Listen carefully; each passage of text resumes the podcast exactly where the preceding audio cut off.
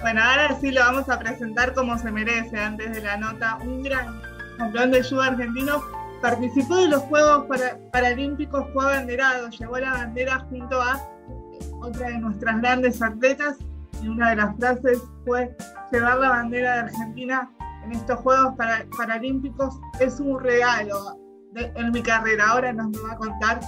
Le damos un muy fuerte aplauso al señor Fabián Ramírez en esta gran noche. Bueno, Fabián, queremos saber, para arrancar, queremos saber un poquito más sobre vos, sobre tu vida. Sabemos que sos de, Santa, oriundo de Santa Fe, te creaste en un criado en un pueblo llamado Obligado y, y viniste con, con, tu mamá a los 10 años, pero antes a los 9 sufriste un accidente doméstico que te dejó completamente eh, sin, sin la visión. Bueno, ¿cómo fue esto? ¿Cómo fue superar ese, ese obstáculo y cómo fue tu vida en, Santa Fe a partir de eso y cómo, cómo lo fuiste sobrellevando y cómo, cómo, cómo es tu vida actualmente, cómo, cómo fue tu infancia, cómo fue venir de Buenos Aires a Santa Fe, de Santa Fe a Buenos Aires, quién es y cómo fue esa, esa experiencia. Hoy Fabián Ramírez y cómo fue esa experiencia vivida. Bueno, vamos, por, por el principio. Sí, nací en la provincia de Santa Fe, San Antonio obligado mi pueblo. He nacido en La Tosca, pero tuve parte de mi crianza en San Antonio obligado, pueblito que está a 3.500 kilómetros más o menos. Este, he iniciado mi primaria en San Antonio obligado, hice la parte de jardín y primer grado. Eh, y después luego tuve los accidentes de la vista, este, la cual, bueno, obligadamente tuve que andar por, por, Corrientes o por Buenos Aires. Y terminé, bueno, acá en Buenos Aires, la cual, eh, obviando un poco los años, este, empecé los estudios en el Colegio Santa Cecilia, el Colegio 33, que está aquí en Caballito, la Escuela Especial Santa Cecilia. Eh, y ahí terminé mi primaria. Ahí hice mi séptimo grado, o sea, a los 15 años, porque eh, la cual no había iniciado o no había continuado mi primaria, para, porque mis padres tenían esperanza que yo viera, entonces no estudié durante varios años. Así que mi séptimo grado le terminé a los 15 años. Eh, en ese tiempo, paralelamente, también hacía deporte. En ese momento hacía atletismo, el club, el circuito cadete, el club de los amigos. Así que con el deporte estuve como vinculado siempre. Y hubo un momento en la primaria donde también se acercó un profesor de judo que fue muy breve la, la enseñanza, eh, porque fueron dos meses pero el judo en ese momento me había gustado. Em, así que bueno, eh, terminé el ciclo primario, volví a Santa Fe por temas personales, tuve dos años y volví nuevamente con mi hermana Mercedes en ese momento este, a Buenos Aires, la cual era para iniciar la primaria, el secundario, perdón. Eh, pero no, a mí me gustaba más trabajar. Eh, me gustaba trabajar y la música. Así que estudié en ese momento trabajo, fiscornio, saxofón barítono, eh, todo con el objetivo de ingresar a la banda sinfónica de Ciego.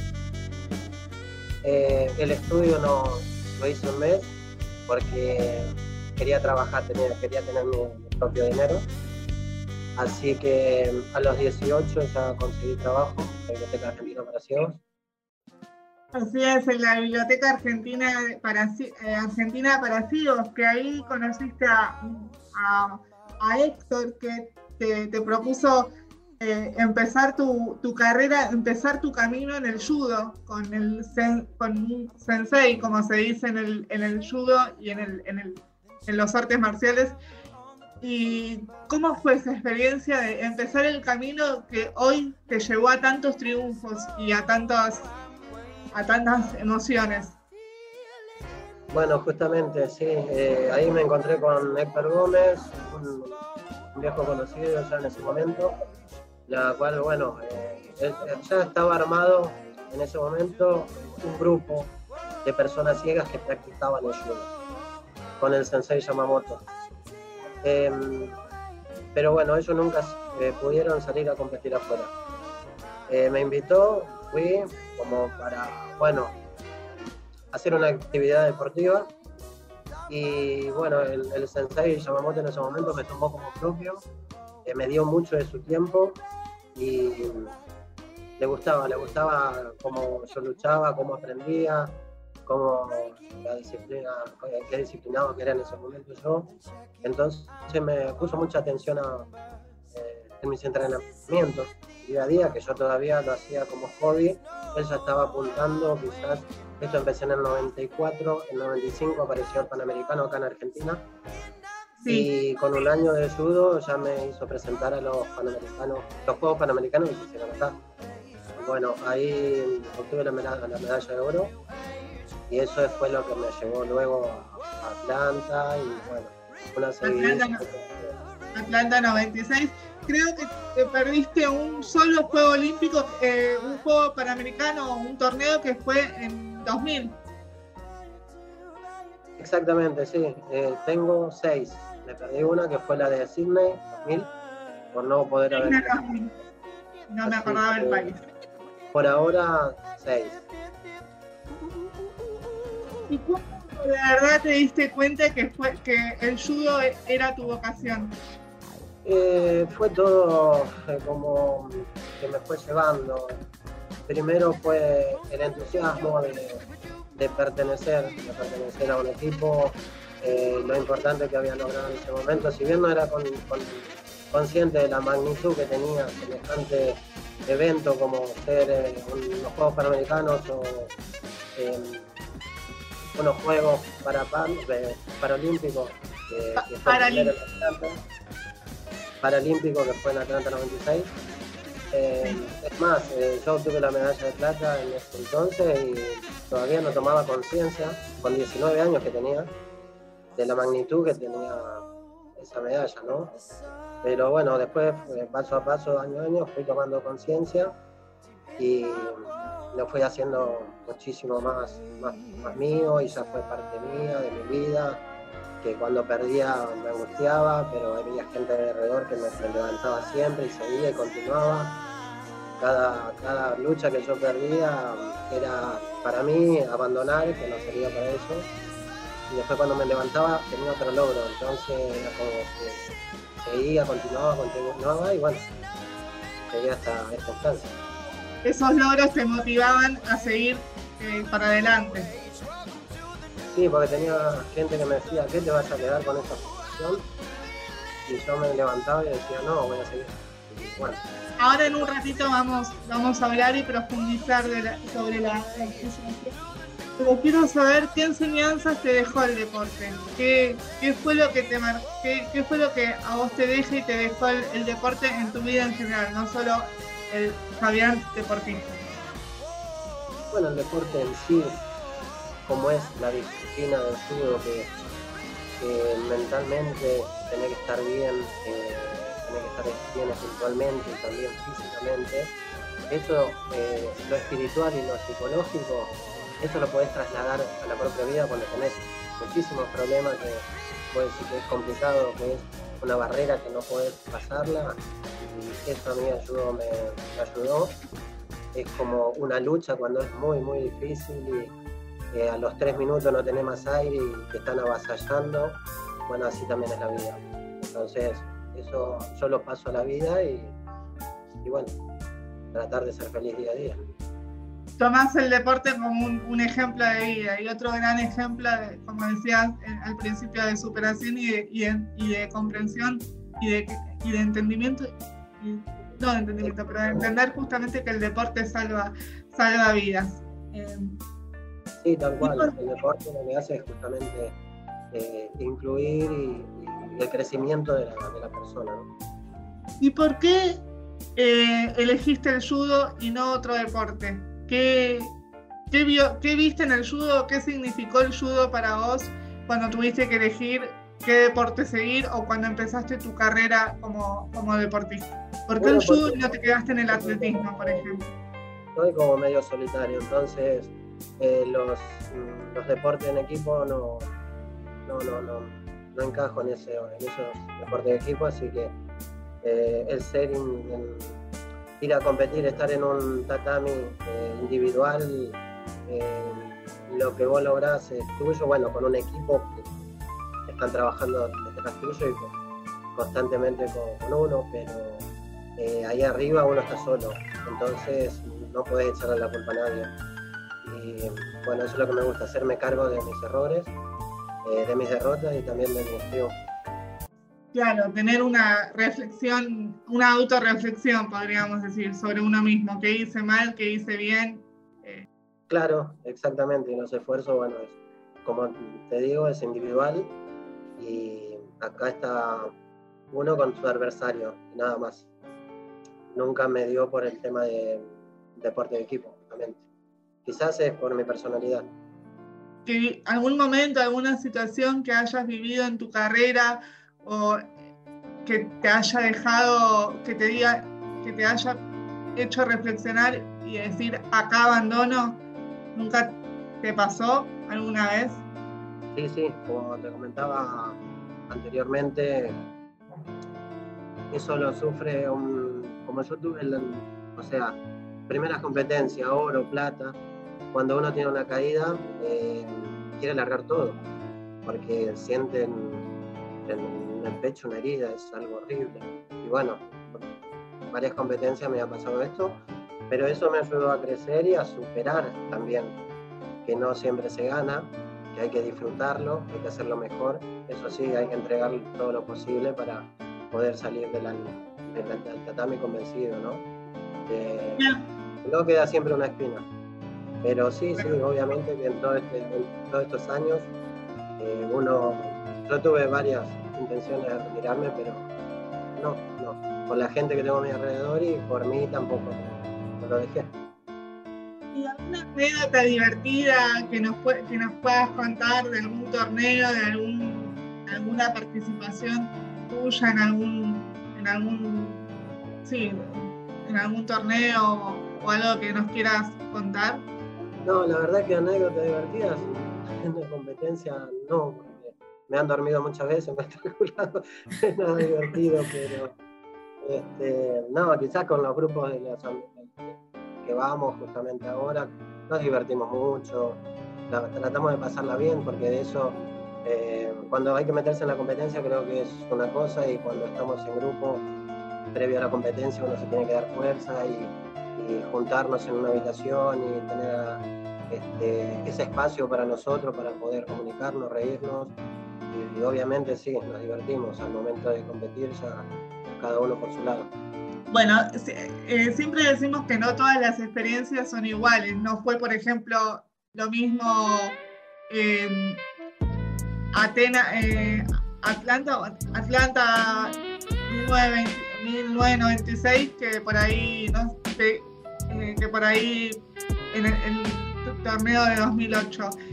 Em, ¿Cuál fue el, viste considerando que, como decíamos recién, todas las eh, experiencias no son iguales, ¿cuál fue el torneo que más disfrutaste? Que vos decís, si pudiera volver al pasado, viviría este torneo en este lugar y en este momento. Mira, en ese momento no lo, no lo disfruté pero ahora mirándolo de lejos eh, me hace feliz el de Atlanta, ¿no? Porque en Atlanta tuve cuatro luchas, gané tres y en una salí compuesto, destruido, eh, que no sabía si iba a entrar para, para disputar la plata, eh, pero, pero volví a ingresar. Claro, y además fue tu primer eh, tu primer competencia profesional, así que habrán vivido, eh, habrán estado ahí las mariposas en la panza, la, la, adrenalina de ver qué es esto, de ver cómo se vive.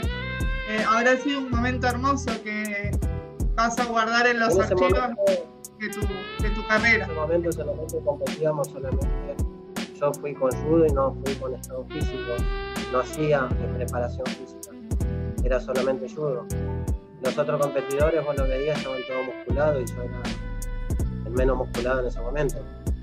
era natural lo que yo tenía, no.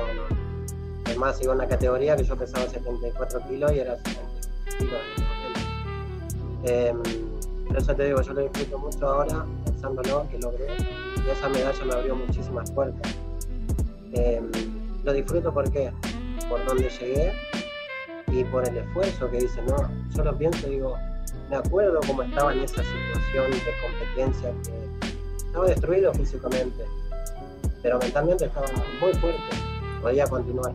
En cambio la de Beijing eh, fue muy técnico mi competencia. Fueron tres luchas, eh, gané la primera, perdí la segunda y la tercera fue un lance de libro, fue espectacular, eh, sin cansarme, fue muy técnico, fueron dos cosas muy diferentes.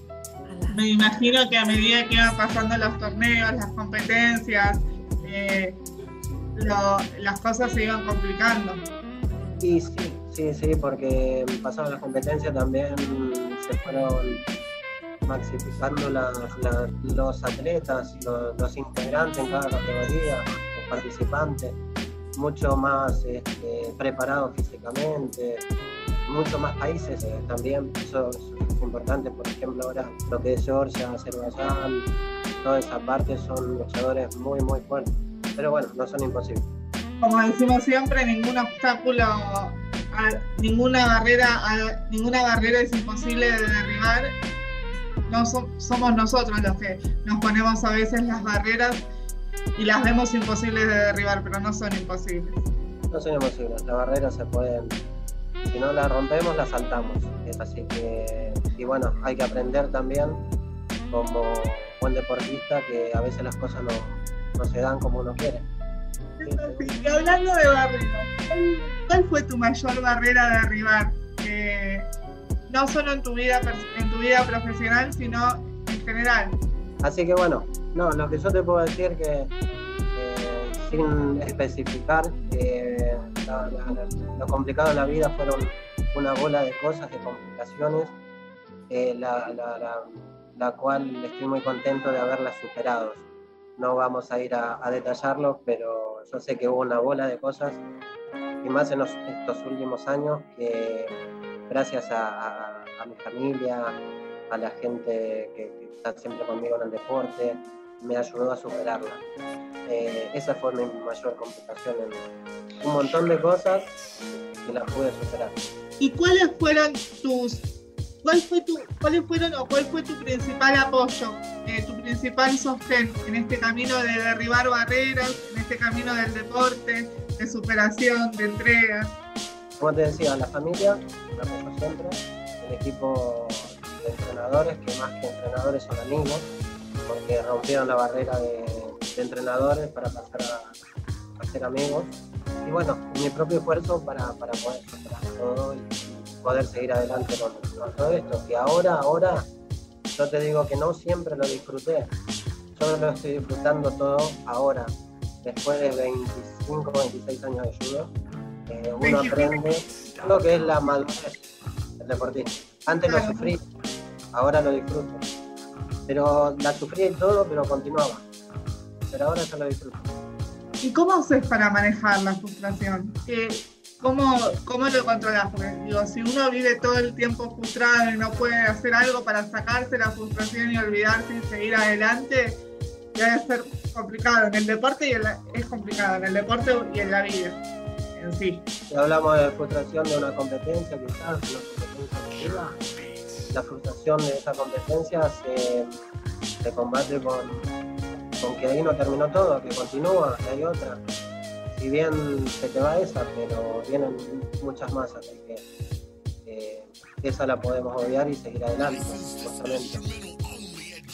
em, vamos, quiero preguntarte a vos en lo personal, hablando de frustración y de, de qué es lo que puntualmente, ¿qué es lo que puntualmente a vos, Fabián, puede ser en tu carrera o en tu vida o en alguna, qué es lo que puntualmente te saca de, de, eje y te hace ser tener la frustración o, bueno, querer abandonar, como hablábamos hace un rato, vos te sentís frustrado cuando hay alguien superior a vos.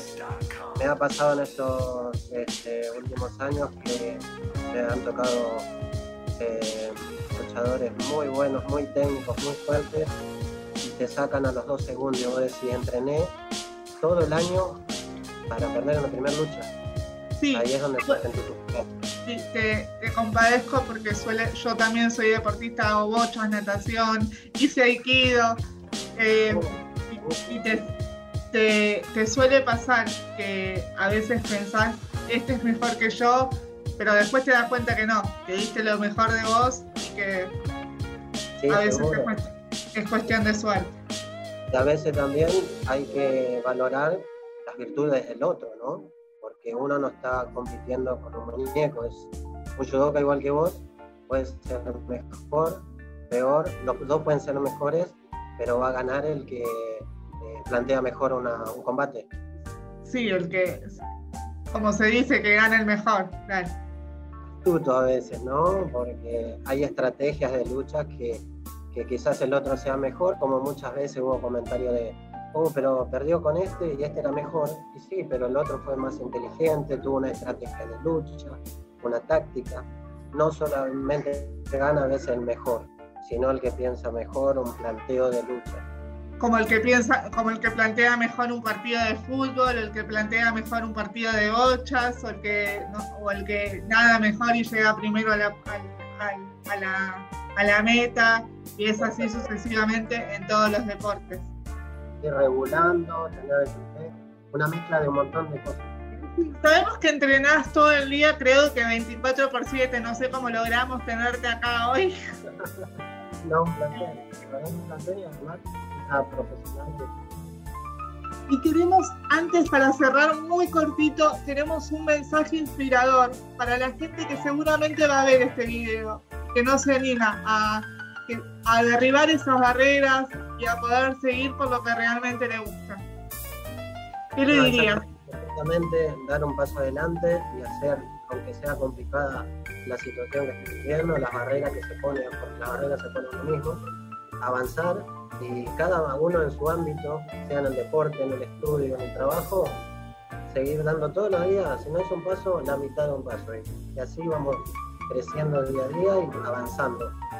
Para atrás ni para tomar impulso, siempre para adelante.